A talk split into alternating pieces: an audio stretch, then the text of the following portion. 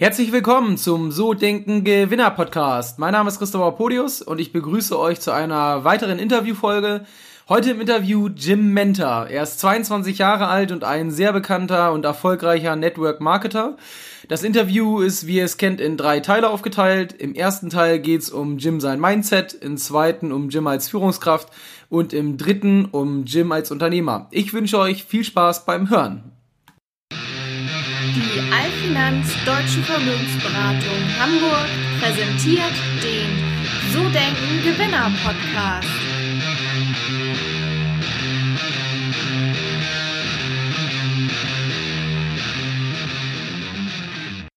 Herzlich willkommen zum So Denken Gewinner Podcast. Mein Name ist Christopher Podius und ich begrüße euch heute zu einer Interviewfolge.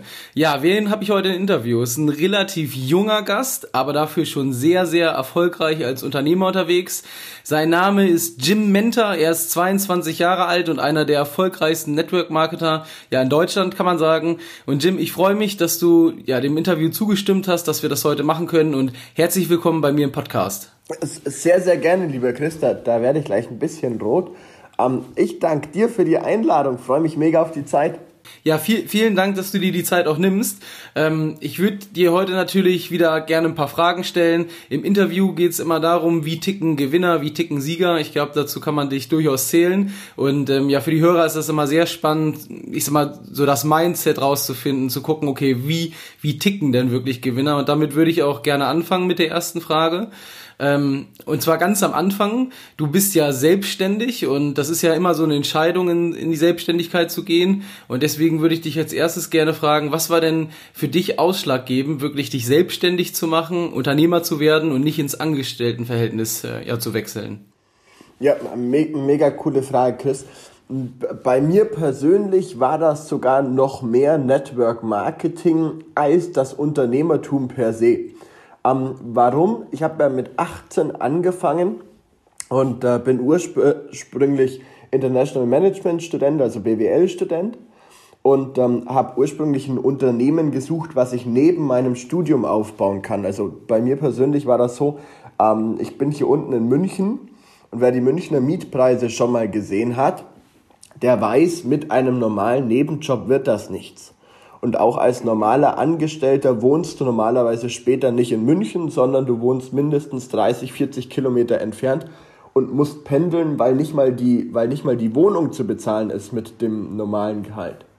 Und da war für mich persönlich so das erste Mal, dass ich gesagt habe, okay, da ist ein Fehler im System, dann macht es ja überhaupt gar keinen Sinn, hier festangestellt was zu machen.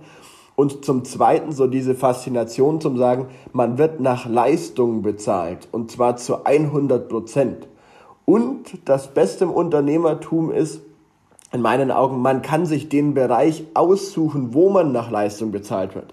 Also ob man das Ganze mit Kunst macht, ob man das Ganze im Verkauf und Vertrieb macht, ob man das Ganze mit einer Autowerkstatt macht, weil man selber begeistert ist von Autos, spielt überhaupt gar keine Rolle sondern man kann das machen, was einem selber am meisten Spaß macht, wo man selber megamäßig Leidenschaft hat ähm, und, kann, und kann damit Geld verdienen und das Ganze auf Leistung bezahlt zu machen. Also so komplett das Gegenteil von der Schule. Das war schon mal so das Erste, wo ich persönlich total angesprungen bin.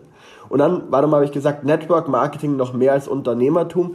Erstens habe ich gesagt, was gesucht, was ich nebenbei machen kann. Das ging mit einem Fitnessstudio mit 250.000 Euro Erstinvest und dann jeden Tag mindestens acht bis zwölf Stunden da drin stehen, buckeln, Mitglieder finden und Co. Das ging da nicht.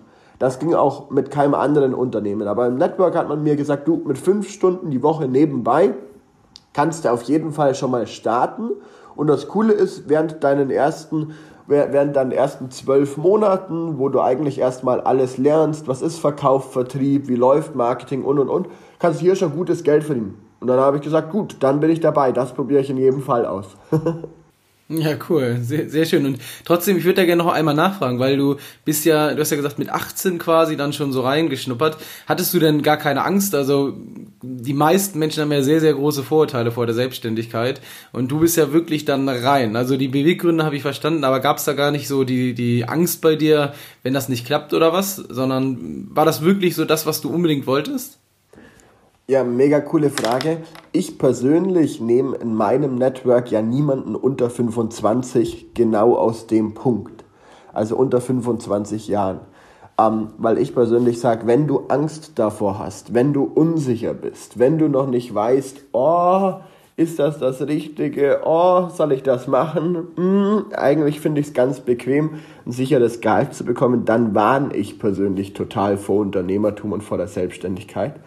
Ähm, weil das ist in meinen Augen einfach was, wofür du eine Entscheidung treffen musst. Das erste Jahr im Unternehmertum, egal mit welchem Unternehmen, habe ich noch nie jemanden gesehen, der so einfach Geld verdient hat wie ein Angestellter. Also auch mit so wenig Aufwand, habe ich noch nie in meinem Leben gesehen. Sondern das erste Jahr, bei manchen Unternehmern sogar die ersten drei Jahre, sind normalerweise härtere Arbeit. Das ist mehr Arbeit. Das ist von der Persönlichkeit, man sagt ja immer so Persönlichkeitswachstum. Ähm, in meinen Augen ist Persönlichkeitswachstum nichts anderes als mal Ablehnung zu erfahren, als mal zu erfahren, du, es gibt auch Leute, die die Ideen nicht toll finden. Und der Faktoren sollte man sich einfach davor bewusst sein, dass man als Unternehmer das erste Jahr im, im Network, im Strukturvertrieb und die ersten drei Jahre in einem normalen Unternehmen einfach eine Entscheidung treffen muss und darauf hinarbeitet, was nach den drei Jahren passiert. Ähm, wenn man sagt, du, ich bin mit dem zufrieden, was ich schon habe, wenn man sagt, du, als Angestellter geht es mir eigentlich ganz gut, ähm, und für mich persönlich ist auch weder Risiko was, noch so eine Investition zu tätigen, um dann noch mehr Geld zu verdienen. Ähm, dann rate ich persönlich ab, weil das ist wie mit einem guten Hobby, das ist wie mit einer guten Partnerschaft ähm, du würdest auch nicht auf die Idee kommen, Chris, irgendjemand zu heiraten, wo du sagst, ja, da schauen wir jetzt mal, ähm, das passt so ungefähr. Sondern da sollte man sich zu 100% sicher sein. Und das, glaube ich, ist bei Unternehmertum auch der Fall. Ja, das stimmt, da hast du recht. Ja, sehe ich, sehe ich sehr ähnlich. Ähm, ja, gehen wir mal so ein Stück weiter. Zweite Frage. Was, was treibt dich denn jeden Tag an? Also du bist ja sehr, sehr aktiv, sehr viel unterwegs. Wir haben uns ja selber auf der Vertriebsoffensive in Hamburg getroffen. Ähm, das ist ja auch Samstag, Sonntag. Aber was treibt dich an? Also was bewegt dich, dass du so ein Gas gibst, seitdem du auch schon so jung bist? Also Coole Frage. Also ich habe meinen Schreibtisch hier so aufgebaut, dass vor mir alle Ziele hängen, die ich noch habe im Leben. Also da gibt es immer ein so ein ganz großes A3-Plakat und auf diesem A3-Plakat mittlerweile natürlich ist das auch gerahmt und hat einen guten Aufhänger und und und. Früher habe ich das Ganze einfach auf Papier gemacht, einfach aus Kostengründen im ersten Jahr. und ähm, habe da immer das hängen, wo ich noch hin mag und habe auch alle Ziele, alles, wo ich sage, du das und das und das und das mag ich noch machen, ähm, habe ich, hab ich immer ganz klar vor mir. Also das waren am Anfang war das erstmal eine Wohnung, dann war das mein, mein erstes Auto. Ich hatte mit 18 das Ziel, unbedingt mit 18 noch einen AMG zu fahren. Ähm, zwar nicht nur wegen mir, sondern eher meinen Lehrern zum Trotz. Sagt jeder, ist ein schlechter Antriebsgrund, hat bei mir extrem gut funktioniert. Ähm, dann später war es einfach so, so zeitliche und finanzielle, ähm, zumindest mal Freiheit, ähm, Unabhängigkeit, sag, sag ich persönlich, ähm, das, das definiere ich für mich einfach anders. ähm, aber zumindest so die Freiheit zu haben, dass du sagen musst, du, ähm, wenn, wenn ich jetzt ähm, so das Ganze mache, wie es jetzt im Moment ist, und einfach sagt, du, ich kann in jedem Fünf-Sterne-Hotel der Welt schlafen, ich kann von egal wo aus arbeiten, ich bin da nicht fixiert. Ähm, das als Ziel zu haben, das war da ganz, ganz lang drauf gestanden. Und dann natürlich zum Beispiel auch sowas wie ein kleines Auto, das ich mir jetzt zugelegt habe, das war da einfach so als Motivationsgrund. Ähm. Wenn man fragt, du, was ist es heute? Heute hängt da noch genau eine Uhr drauf und danach sind es 300 Brunnen, das habe ich mir mit 18 damals schon aufgeschrieben, die ich bis zu meinem, bis zu meinem 30. Lebensjahr gebaut haben mag. Allerdings mit einer bisschen anderen Philosophie wie viele andere, weil viele andere sagen ja, du, du musst sofort spenden und du musst sofort tun und und und. Ähm, und in meinen persönlichen Augen ist das immer so, wenn dein eigener Topf randvoll ist, also wenn du selber genug zu essen hast, wenn es dir mega gut geht, dann kannst du anderen damit helfen. Ist in meinen Augen wie im Flugzeug. Als allererstes solltest du nicht anderen die Sauerstoffmaske aufziehen, sondern als allererstes musst du dir selber die Sauerstoffmaske aufziehen, Verantwortung übernehmen und danach allen anderen helfen. Und jetzt kommt ein cooler Trick für alle, die dir sagen, du, ähm, das mit den Zielen mache ich schon, aber ich weiß nicht, wie ich die erreichen kann oder ob ich die überhaupt erreiche.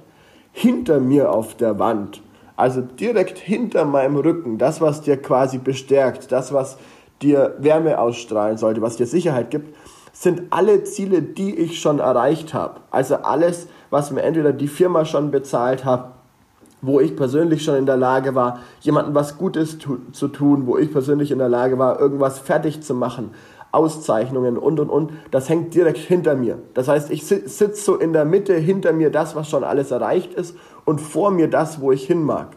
Und in welche Richtung das geht, ähm, das lässt sich ja dann ganz klar abschätzen. Mhm. das stimmt, ja. Ja, sehr schön. Das ist, das hat ja alles sehr viel mit Zielen zu tun. Also das sind ja alles Ziele, die du visualisierst. Ähm, Stichwort so Vision. Wie wichtig sind denn Ziele in deinem Leben?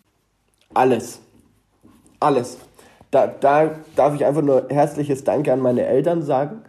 Ähm, ich habe Zeit meines Lebens noch nie Taschengeld bekommen. Also wirklich noch gar nie. Sondern ich hatte immer ähm, wie, wie eine Moorrübe vor der Nase hängen. Meine Eltern haben mir immer gesagt, du, du kannst mit den anderen auf den Schulausflug gehen. Da hat zum Beispiel 800 Euro irgendwie gekostet nach England.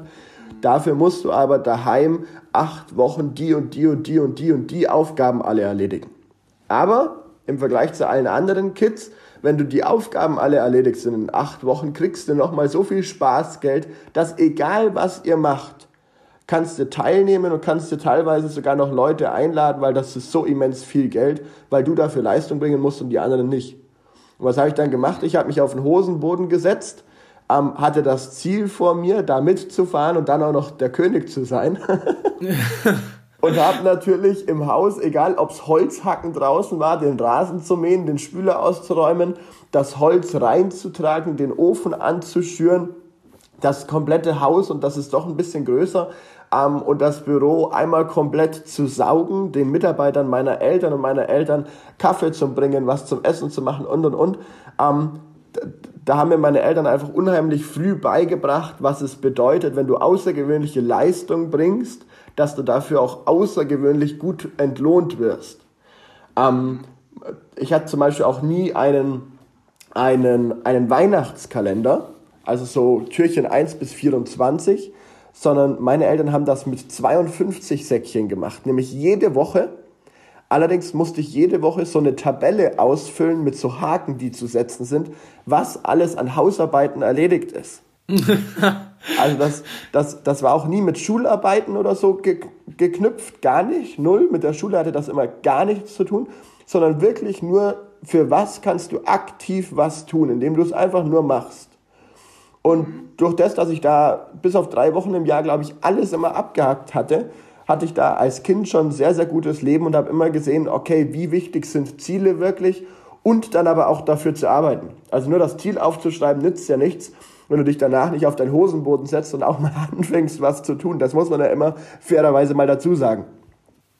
Ja, das stimmt. Ja, krass. Also schon sehr, sehr lange sozusagen darauf geeicht, also von, von Kindesalter an.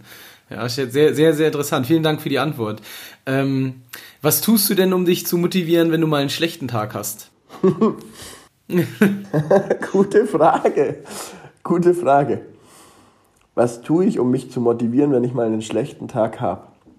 Also muss ich ehrlich und offen zugeben, das war die letzten eineinhalb Jahre echt selten. Ansonsten rufe ich Teampartner an.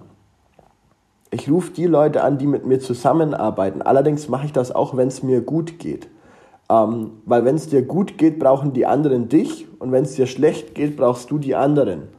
Ähm, ich bin immer so ein, so ein Freund davor, davon, mach dir Freunde, bevor du sie brauchst. Und genauso ist das bei, bei schlechter Laune, glaube ich, oder mal, wenn du sagst, du, heute habe ich einen richtig miesen Tag, ähm, wenn du davor von deiner guten Laune und von deiner Zielstrebigkeit und von deinen guten Tagen genug anderen Menschen was abgegeben hast, dann werden die Leute dir massiv viel zurückgeben, wenn es dir selber mal nicht ganz so gut geht oder du einen Tag hast, wo du sagst, hm, weiß ich nicht. Und dann hilft, glaube ich, noch was im, im Kopf ganz, ganz ähm, gut.